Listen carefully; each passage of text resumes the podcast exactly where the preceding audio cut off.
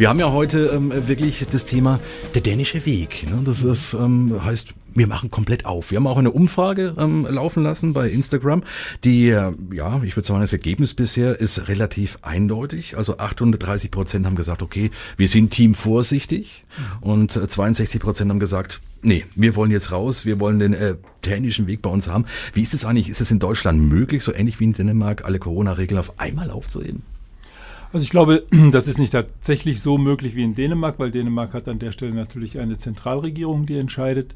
Wir haben äh, den föderalen Kontext, den haben wir ja nun viel diskutiert, dass die Bundesländer Verantwortung tragen in eigener Sache und dass wir bis hin zum Gesundheitsamt auch des Landkreises Stadt Bayreuth dann Entscheidungen äh, umsetzen müssen.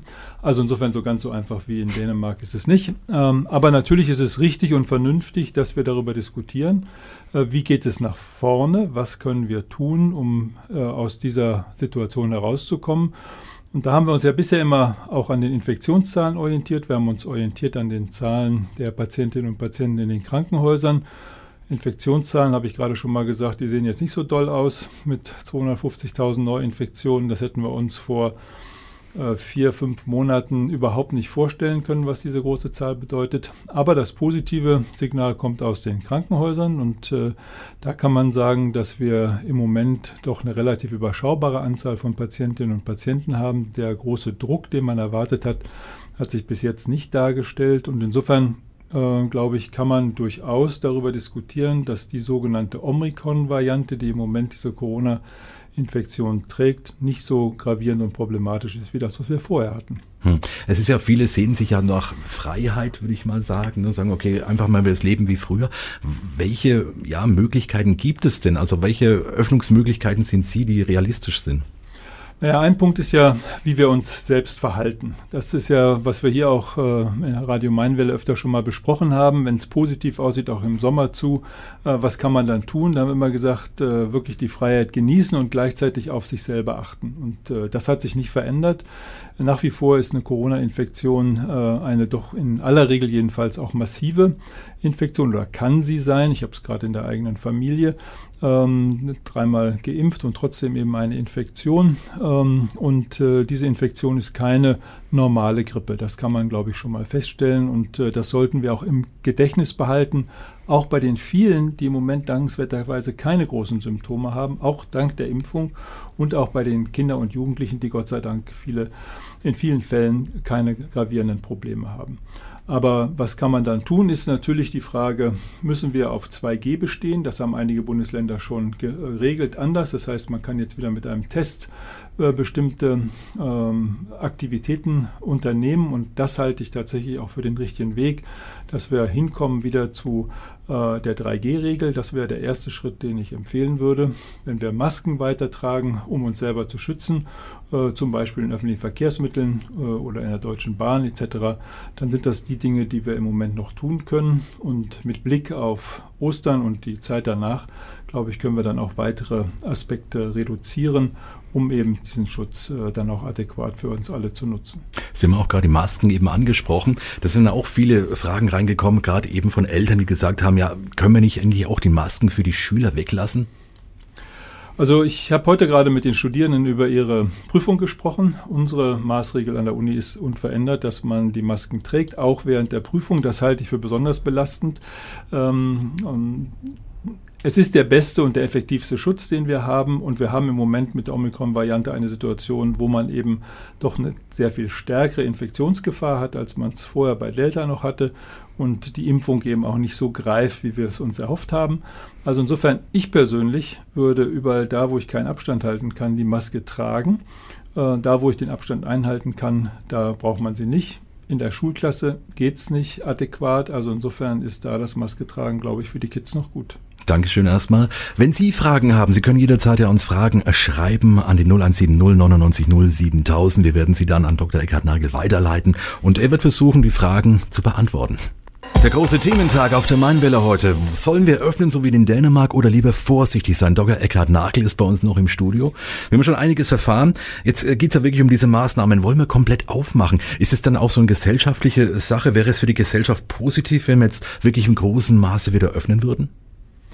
Also natürlich ist ein Leben mit äh, mehr Freiheiten für die Gesellschaft insgesamt besser als mit wenigen Freiheiten. Das ist, glaube ich, äh, gar nicht äh, überraschend. Aber die Frage ist ja, was sind die Konsequenzen daraus? Und wenn die Konsequenzen daraus wären, dass mehr Menschen wieder erkranken oder dass tatsächlich ähm, bestimmte Strukturen nicht mehr gehalten werden können, weil so viele erkrankt sind, dann haben wir ein Problem. Und ich glaube, darauf müssen wir gerade im Moment achten. Ich sehe das an vielen Stellen, dass aufgrund der hohen Infektionsraten, aufgrund dann auch der notwendigen Quarantäne, eine ganze Reihe von Dienstleistungen auch in den Krankenhäusern, in den Arztpraxen, in den Schulen nicht mehr eingehalten werden können. Und dann haben wir als Gesellschaft ein Problem. Also insofern müssen wir uns im Moment noch darauf konzentrieren, die Infektionszahlen, wie irgend es geht, so gering wie möglich zu halten.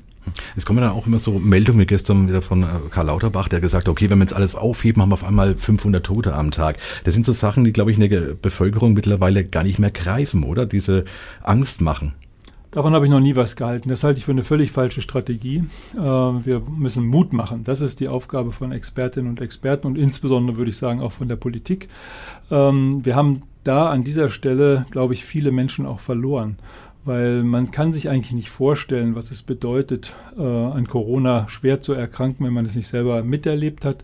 Und wenn ich jeden Morgen als erstes höre, wie viele Menschen erkrankt sind und wie viele Menschen gestorben sind, und das auch noch bis auf die letzte Ziffer genau, dann äh, irgendwann schalte ich ab, bin da nicht mehr wirklich Teil sozusagen in meiner oder nicht mehr in der Lage, das aufzunehmen. Und dann verliere ich auch die Informationen, die danach kommen. Also ich habe immer an dieser Stelle auch euch in den Medien ein Stück weit kritisiert, dass ihr immer damit als erstes kommt, wie viele sind gestorben, wie viele sind erkrankt. Wir müssen es umdrehen. Wir müssen sagen, was haben wir eigentlich schon geschafft? Wie viele Leute sind wieder gesundet?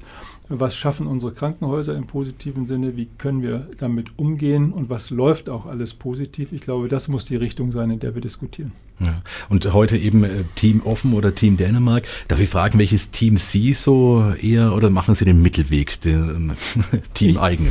Also ich war nie für ähm, zum Beispiel die 2G-Regelung eine strikte. Ich habe immer dafür plädiert, dass über Testung auch die Möglichkeit zur Bewegungsfreiheit gegeben sein muss. Äh, ich bin für die institutionelle Impfpflicht, weil ich glaube, dass man als jemand, der äh, im Pflegeheim, im Krankenhaus, in der medizinischen Versorgung arbeitet, auch eine Verantwortung hat für die Menschen. Äh, die dort äh, vulnerabel, wie man das nennt, verletzlich sind und kommen hat. Aber ich war immer dagegen, dass diese äh, institutionelle Impfpflicht verbunden wird mit der Drohung, du verlierst deinen Job. Das war, glaube ich, auch wieder so eine Verbindung, wo Angst, Irritation entstanden ist, auch Frustration. Äh, hier hätte es eigentlich, wäre es um die Frage gegangen, was mache ich in der Zeit, wo Omikron oder in dem Fall Corona wirklich ein Problem ist, wo werde ich dann eingesetzt, wenn ich aus welchen Gründen auch immer mich nicht impfen lassen will. Auch darüber können Gespräche entstehen, da kann man Mediation anregen. Also da haben wir einen falschen Weg eingeschlagen. Ich bin allerdings auch gegen die völlige Freigabe aller äh, Boris Johnson, äh, sozusagen äh, nach Sintflut. Äh, wir Menschen sind schlau genug, äh, vernünftige Strategien zu entwickeln und damit umzugehen und müssen nicht wie ein kleines Kind mit dem Kopf immer an die Wand schlagen. Dankeschön. Wenn Sie Fragen haben, gerne via WhatsApp 0170 99 7000. Der große Thementag heute auf der Mainwelle. Es hieß irgendwann mal von so einem Virologen, ich weiß nicht, ob es Drosten war oder Kekulé, dass es jetzt eine endemische Lage ist. Ist es mit der Omikron-Welle wirklich so, dass es jetzt so langsam mal aufs Ende zugehen könnte? Also ich glaube, da müssen wir uns an der WHO orientieren und äh, die Weltgesundheitsorganisation ist unverändert der Meinung, dass es sich um eine Pandemie handelt, also dass äh, alle Teile der Welt äh, betroffen sind. Und neulich habe ich gelesen, dass selbst ein Inselstaat wie Tonga, der glaube ich bis vor kurzem frei war von Corona, mittlerweile das Problem dort äh, angelandet bekommen hat. Also ich würde schon davon ausgehen, Corona ist auf der ganzen Welt aktiv und äh, darum bleibt es unverändert im Moment bei der Pandemie. Ähm, es geht ja jetzt gerade um die Omikron-Variante auch bei uns. Viele sagen ja, ist total ungefährlich, einmal für Geimpfte und Geboosterte, die aktuell auch damit angesteckt sind? Oder wie ist das, wie, wie, wie muss man sich das vorstellen, Omikron? Ist das wirklich so ganz normal, dass man Omikron bekommt? Also ich habe ja vorhin gesagt, ich bin überhaupt dagegen, dass man Angst macht und äh, dass man irritiert dadurch, dass man äh, sozusagen die Zukunft schwarz malt. Aber es ist genauso leichtsinnig, wenn man jetzt sagt, naja, das ist eine Infektion wie jede andere. So eine Diskussion haben wir ja mal gehabt. Äh, wir haben auch immer wieder viele Menschen, die an der Grippe verstorben sind. Wir haben sie nur nicht wahrgenommen. Äh, wir haben viele Menschen, die schwer erkranken an einer Tuberkulose und auch lebenslang damit ein Problem haben. Wir haben es nur nicht wahrgenommen. Also insofern wäre es der völlig falsche Weg, jetzt zu sagen, diese Variante ist nicht so schlimm wie die Vorgängervarianten. Ja, es ist so, dass wir ja jetzt eine große Anzahl von geimpften Menschen in unserem Land haben, auch solche, die geboostert sind. Das wirkt ganz offensichtlich gegen einen schweren Verlauf, nicht gegen die Ansteckung, leider auch nicht gegen die Übertragung, so wie wir uns das wünschen. Aber äh, insofern haben wir hier natürlich jetzt momentan mildere Verläufe. Das gilt aber nicht für alle. Und insofern bleibe ich dabei. Es ist gut und wichtig, sich persönlich zu schützen vor einer Infektion. Äh, das ist immer noch auf jeden Fall der bessere Weg, als leichtsinnig unter Umständen sich zu infizieren. Also viele sind ja auch genesen und da ist auch wieder das nächste aufregende Thema. Viele haben uns geschrieben, wie kann es sein, dass es von Land zu Land verschieden ist? Wann ist man, hat einen Genesenstatus? Drei Monate, sechs Monate, zwölf Monate? Hat man in der Schweiz ein besseres Immunsystem, wenn man da zwölf Monate als genesen gilt? Oder wie, wie läuft, also wie sehen Sie das? Ja, das ist ein großes Problem, dass wir natürlich immer noch neu dazulernen und äh, mit jeder Variante auch unterschiedliche Reaktionen im Körper der Menschen haben. Dennoch habe ich kein Verständnis dafür, dass wir jetzt hier so ohne große Ankündigung, ohne große Diskussion den Genesenstatus von, drei, von sechs auf drei Monaten reduziert haben. Das hat viele Leute sehr verunsichert. Das äh, ist auch in der Praxis überhaupt nicht vernünftig äh, dargestellt worden. Heute hat der Bundestag ja beschlossen, das auch für den Bundestag gelten zu lassen. Das bezieht sich ja ausschließlich auf erste Untersuchungen, die zeigen, dass man nicht so stark reagiert auf die Omikron-Variante was in weniger äh, schwierigen Krankheitsverläufen sich ja auch zeigt und deshalb die Wahrscheinlichkeit einer Infektion höher ist. Auch haben wir heute gehört, dass zum Beispiel jemand wie Prinz Charles sich ein zweites Mal infiziert hat. Also man kann auch ein zweites Mal erkranken, dann wahrscheinlich weniger stark, hoffen wir jedenfalls ähm, einmal. Äh, und deshalb äh, hat man eben gesagt, gut, dann wollen wir diese Situation reduzieren. Das ist meines Erachtens aber falsch. Wichtig ist, wenn man äh, eine Infektion hatte, auch schon äh, vielleicht äh, eine Infe äh, Impfung gehabt hat, dann würde ich nach drei Monaten meinen Antikörperstatus messen lassen und in Abhängigkeit davon kann man dann entscheiden, ob man sich nochmal impfen lässt, also boostern lässt oder nicht. Äh, und so hätte man auch als RKI vorgehen sollen. Warum man das nicht gemacht hat, ist mir nicht bekannt. Haben Sie auch gleich die Frage vom Karl-Heinz beantwortet, genau das eben auch gefragt. Und ähm, wenn Sie noch Fragen haben, Sie können jederzeit uns schreiben, wir geben es weiter. Unsere Nummer ist die 0170 99 0 7000. Der große Thementag auf der Mainwelle, acht Minuten vor fünf ist es. Es geht immer relativ schnell vorbei, die Zeit, oder? Das ist ja Wahnsinn. Ja, leider. Dr. Eckhard Nagel bei uns im Studio. Wir haben ja äh, viele Fragen beantwortet, gehen ja gerade auch um den dänischen Weg, die alles komplett aufmachen.